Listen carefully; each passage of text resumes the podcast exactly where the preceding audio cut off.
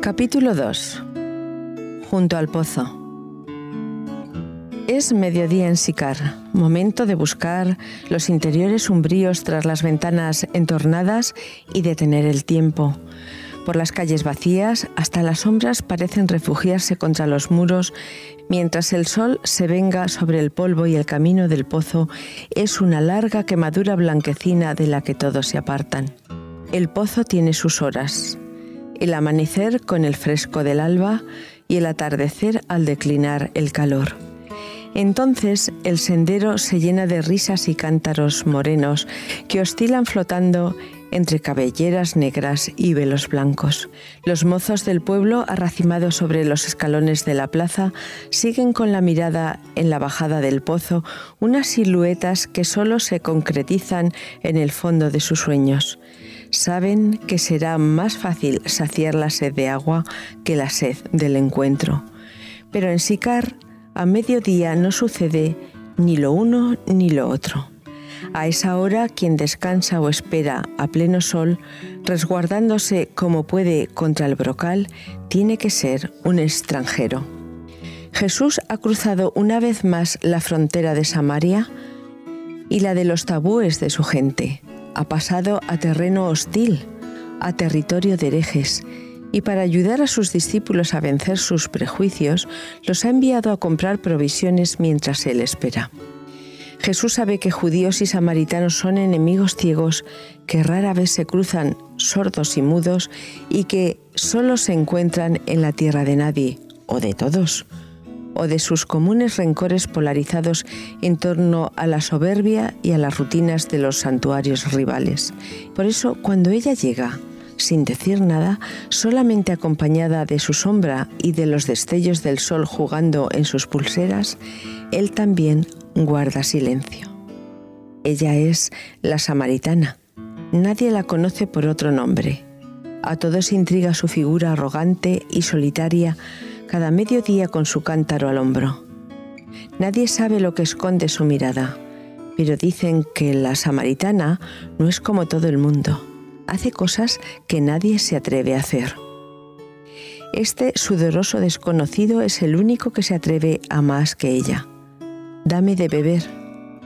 ¿Por qué le estará dirigiendo la palabra a ese judío? ¿No le importa contaminarse al contacto de una mujer inmunda? ¿O acaso buscará otra cosa? Las palabras del forastero le parecen de tan simples sospechosas. Pedir agua junto al pozo es lo que suelen hacer los hombres cuando quieren hablar con una mujer. Casi todas las historias de amor empiezan en Sicar con un tengo sed. La samaritana se sabe el cuento de memoria. Se lo han contado junto al pozo o junto al lecho, ¿qué importa? Cinco o seis hombres con los que esperó hacer realidad sus sueños cuando todavía era capaz de soñar. Si este hombre pide agua, quizá quiera algo distinto. Dame de beber es como una contraseña, tan vieja como su pueblo. Cuando Abraham decidió casar a su hijo, envió a su siervo al pozo. Su estrategia era ya la misma. La mujer a quien le pida de beber y me diga que sí, esa será la elegida para ser la esposa de mi amo.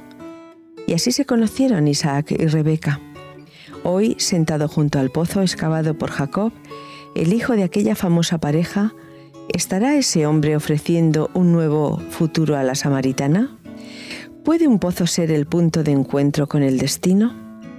Pero entre Jesús y esta mujer hay un abismo de distancia. No viven en el mismo mundo. El mundo de ella tiene que ver con las relaciones inestables y oscuras, Jesús va a traerle un encuentro decisivo a mediodía. Tampoco hablan el mismo idioma. Ella, coqueta, juega con la conversación, hablando del agua como hablaría de la lluvia cuando llueve o del buen tiempo cuando hace sol. Hablar por no callar. Para Jesús, sin embargo, el interés de este encuentro se cifra precisamente en la distancia que lo separa. Aparte, la sed que siente sabe que pedir agua puede ser tan chocante como decir, he venido a hablar de tu porvenir. ¿De qué otra manera podría interesarse a una mujer como ella? No es de extrañar que cuando Jesús le propone un agua mejor, la samaritana piense en agua corriente, en un depósito, una fuente, un fregadero y hasta en un cuarto de baño de mármol. El forastero, sin embargo, no tiene aspecto de poder ofrecer nada de eso. Mientras la mujer se evade sacando agua del fondo del pozo, Jesús le ofrece ya, sacada del fondo de su simpatía humana, otra agua más valiosa y refrescante. Si supieras qué agua te ofrezco, me la pedirías. Yo te hablo de agua viva, inagotable, que desborda todos los aljibes y que no se canaliza con ningún sistema. Fuente de vida, manantial de esperanza, que vivifica el cuerpo y el espíritu y que limpia por fuera y por dentro. Jesús no dispone de mucho tiempo. A lo lejos se escuchan ya los pasos de los discípulos que regresan. Por eso quema las etapas normales de una aproximación. Con una sutil distinción entre el agua corriente y el agua viva, demuestra que considera a la samaritana capaz de seguir su reflexión espiritual. Para él el agua no es un objeto, la mujer tampoco.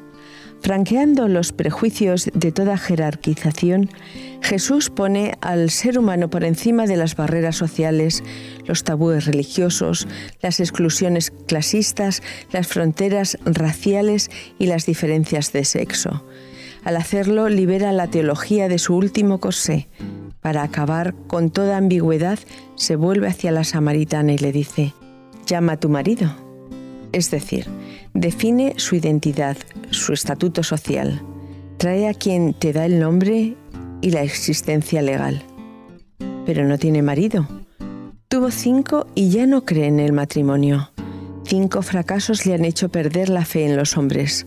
Ahora, al optar por la independencia, la samaritana se margina, se excluye. Es libre pero está condenada a perder la seguridad. Al aludir a su estado civil, Jesús no le hace un reproche ni estigmatiza su situación, solamente pone en evidencia su marginalidad. En realidad la invita a ser ella misma, a estabilizar su vida sin necesidad de ninguna otra cobertura social. Cinco maridos has tenido y ahora vives con quien puedes. Sus palabras no rezuman ni siquiera indulgencia, ni una palabra sobre adulterio o divorcio Jesús hace una simple constatación. Cinco maridos, cinco heridas mal cerradas. ¿Tantos desengaños has sufrido? No es de extrañar que para no sufrir más cada vez te comprometas menos. Cinco sueños enterrados, cinco desiertos donde plantaste cinco jardines y ahora ya no quieres más fracasos, pero la sed sigue ahí. Si ya no crees en el amor de un hombre, ¿no será por haber esperado un amor eterno? La mujer empieza a comprender. Hablas como un profeta, le dice. Perdida la seguridad en sí misma ante la clarividencia de su enigmático interlocutor, la samaritana deja caer la máscara de su frivolidad, dejando entrever su corazón de niña herida. Yo no soy practicante, aunque siempre he deseado creer. Pero, ¿creer en qué? Vosotros los judíos decís tener la verdad, y vuestro Dios únicamente acepta ser adorado en vuestro templo. Los samaritanos dicen al contrario que a Dios se accede solo desde el monte Harizim. Esta mujer inteligente sabe que las religiones tienden a cifrar sus intereses en torno a sí mismas y que los religiosos se combaten entre sí con tanta virulencia no solo por fervor, sino también por fanatismo y por soberbia. Los religiosos son hombres y la samaritana, que es mujer, los comprende bastante. Por eso plantea una cuestión que desvía la atención de su caso personal hacia un plano teológico para satisfacer su curiosidad y evaluar a la vez a su interlocutor, porque se ha dado cuenta de que Jesús es un hombre excepcionalmente interesante. Jesús capta enseguida la maniobra y como sus convicciones no son ni judías ni samaritanas, le responde eludiendo las dos alternativas. Dios está fuera de nuestro sistema si es ajeno a nuestras querellas de campanario. Para encontrarlo no necesitas ni peregrinar al templo ni subir al monte. Basta con que vayas hasta el fondo de tu ser. La religión sin el amor en el centro no es más que una cisterna vacía.